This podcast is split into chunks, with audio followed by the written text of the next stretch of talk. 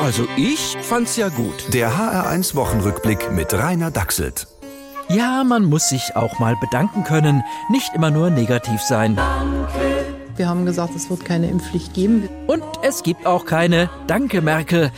Okay, die Regierung ist inzwischen eine andere, aber wie sagte auch der Nachfolger damals so schön, Ich finde, es wäre falsch, wenn jetzt eine Debatte beginnt über Impfpflichten und ähnliches. grundfalsch, denn auch ein bekannter Experte sagte schon damals, Natürlich wissen wir alle, dass eine Impfpflicht also nicht durchsetzbar wird. und er hat wie so oft Recht behalten. Einfach Moment, hat er das inzwischen vergessen? Oder warum regt er sich jetzt drüber auf, dass nichts draus geworden ist?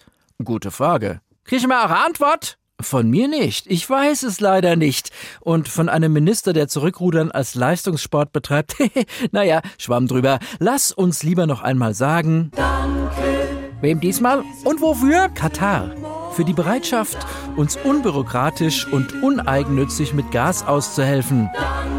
Katar. Katar sind das nicht auch schlimme Finger? Das muss man differenzierter sehen. So wie Robert Habeck. Was heißt denn das? Das heißt, dass man versuchen muss, mit schwierigen Partnern in politischen Austausch zu kommen und zu bleiben. Ja, ja, sonst werden wir in der Vorrunde gegen Spanien gnadenlos vom Heimschiri verpfiffen.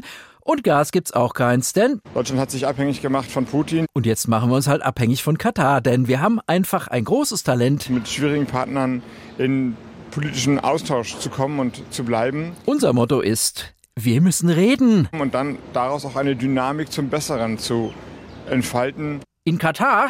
Lieber nicht, sonst machen die da auch eine Energiewende. Und wir stehen wieder ohne Gas da. Ja, alles ist so schwierig. Nur der Fußball bleibt ganz einfach. Das Runde muss ins Eckige. Und die Eintracht tut sich gegen sogenannte Aufbaugegner wie Barcelona anfangs immer ein bisschen schwer. Aber danach, also ich fand's gut. Der HR1-Wochenrückblick mit Rainer Dachselt. Auch als Podcast auf hr1.de. HR1. Genau meins.